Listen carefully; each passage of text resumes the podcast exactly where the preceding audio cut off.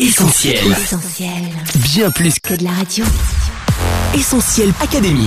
Hélène et Mag. Salut à tous, c'est Hélène au micro d'Essentiel Academy. J'espère que vous allez bien. Salut Mag. Salut Hélène avec la voix du jour, salut les auditeurs. Alors coach, cette semaine, on parle avenir. Qu'est-ce qui va se passer pour moi dans un an, 10 ans, 20 ans? Beaucoup n'attendent pas de voir les années passer pour chercher à savoir ce qui va leur arriver. Alors les lignes de la main peuvent-elles nous annoncer l'avenir? On en parle ensemble dans Essentiel Académie. Allez, cette semaine, on vous a demandé si vous vous étiez déjà fait lire l'avenir dans les lignes de la main. On écoute vos réponses. Essentiel Académie. Tous les lundis 20h sur ta radio. Jamais et ça m'intéresse pas parce que j'y crois pas. Ça m'est arrivé de lire l'horoscope Non, jamais. Comme tout le monde dans le journal, quoi, je lis mon horoscope quand, quand je tombe dessus, mais euh, ça ne m'empêche pas de vivre ma journée. Oui, moi aussi, des fois, j'aime bien lire l'horoscope, mais j'y crois jamais, mais ça me fait juste rire. Ma maman, elle faisait un petit peu les trucs euh, avec les, les tarots là. Je suis trop cartésien pour euh, croire en quoi que ce soit. Plus pour rigoler, ouais. Euh, oui, ça m'arrivait, je pense, quand j'étais au Maroc. Oui, des fois, je regarde l'horoscope ou je regarde aussi euh, Kiani Horoscope. C'est un, un horoscope queer sur internet en anglais.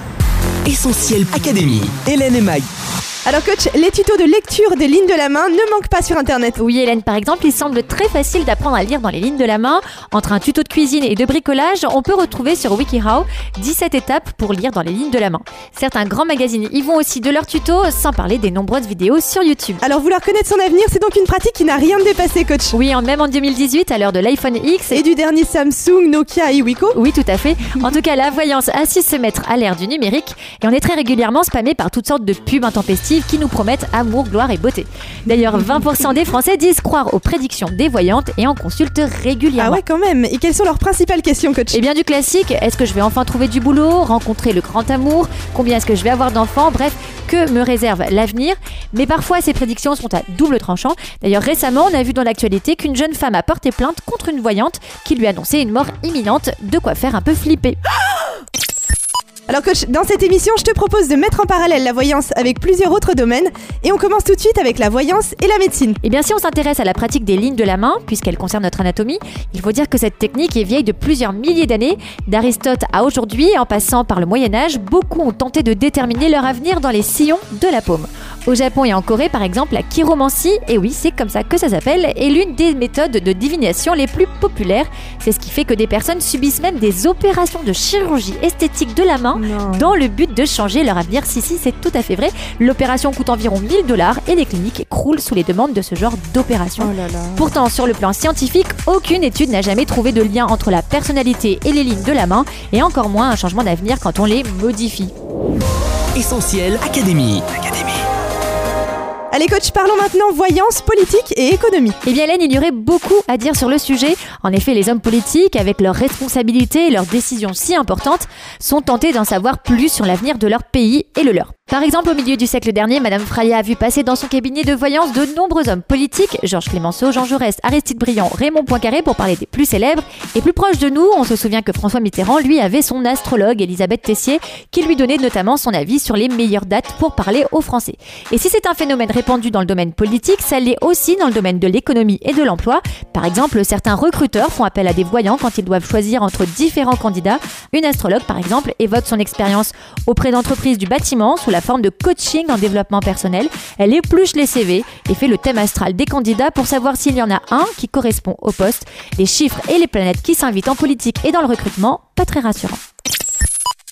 Alors dans le domaine plus personnel coach, lorsqu'une personne va mal, elle est souvent orientée vers un professionnel de la santé, tel qu'un psychologue, mais plusieurs sont tentés de se tourner directement vers les voyants. Alors quel lien entre voyance et psychologie? Eh bien d'après le psychiatre Dan Véléa, je cite, certains vont avoir recours à un psychologue pour obtenir des conseils pour faire évoluer leur vie, et d'autres vont préférer consulter une voyante pour recevoir une parole porteuse d'espoir.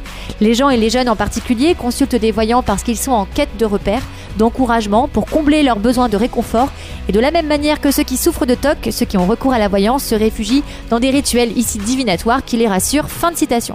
Les voyants eux-mêmes ont d'ailleurs constaté l'évolution des demandes des clients. L'une d'entre elles dit par exemple Il y a 30 ans, les gens me consultaient sur les 30 ans qui viennent. Désormais, la voyance, c'est le court terme, au maximum l'année qui suit, voire la journée même. Les gens ont une grosse angoisse il leur faut une réponse tout de suite. Fin de citation. Et enfin, pour Serge Dufoulon, professeur de sociologie et d'anthropologie à l'université de Grenoble, les voyants se substituent aujourd'hui aux prêtres et aux psys. Bref, un réflexe des Français de plus en plus inquiétant et on ne parle même pas de l'horoscope lu tous les jours. Essentiel Académie, Hélène et Mag. Alors tu parles de prêtre, coach, et ça nous amène justement au domaine spirituel.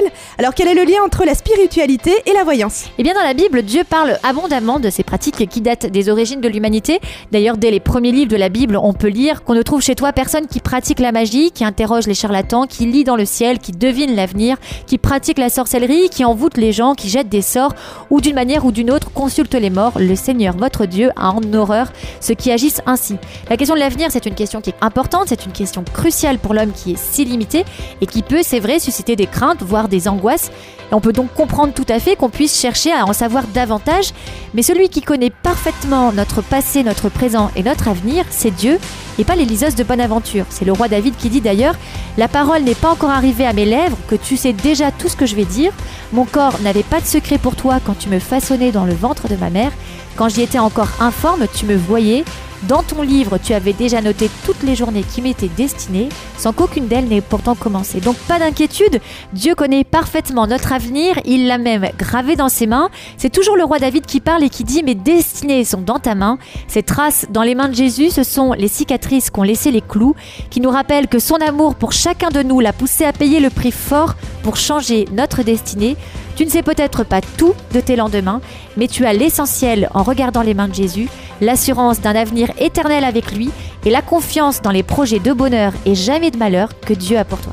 Merci coach, des conseils entièrement testés et approuvés par l'équipe d'Essentiel Academy. Essentiel Académie, Hélène et Mag. Allez, on se quitte, mais on se retrouve sur les réseaux sociaux, Facebook, Twitter, Instagram, Snapchat et WhatsApp au 07 87 250 777 et en studio dès la semaine prochaine. Bye bye À la semaine prochaine! On retrouve tous nos programmes sur essentielradio.com.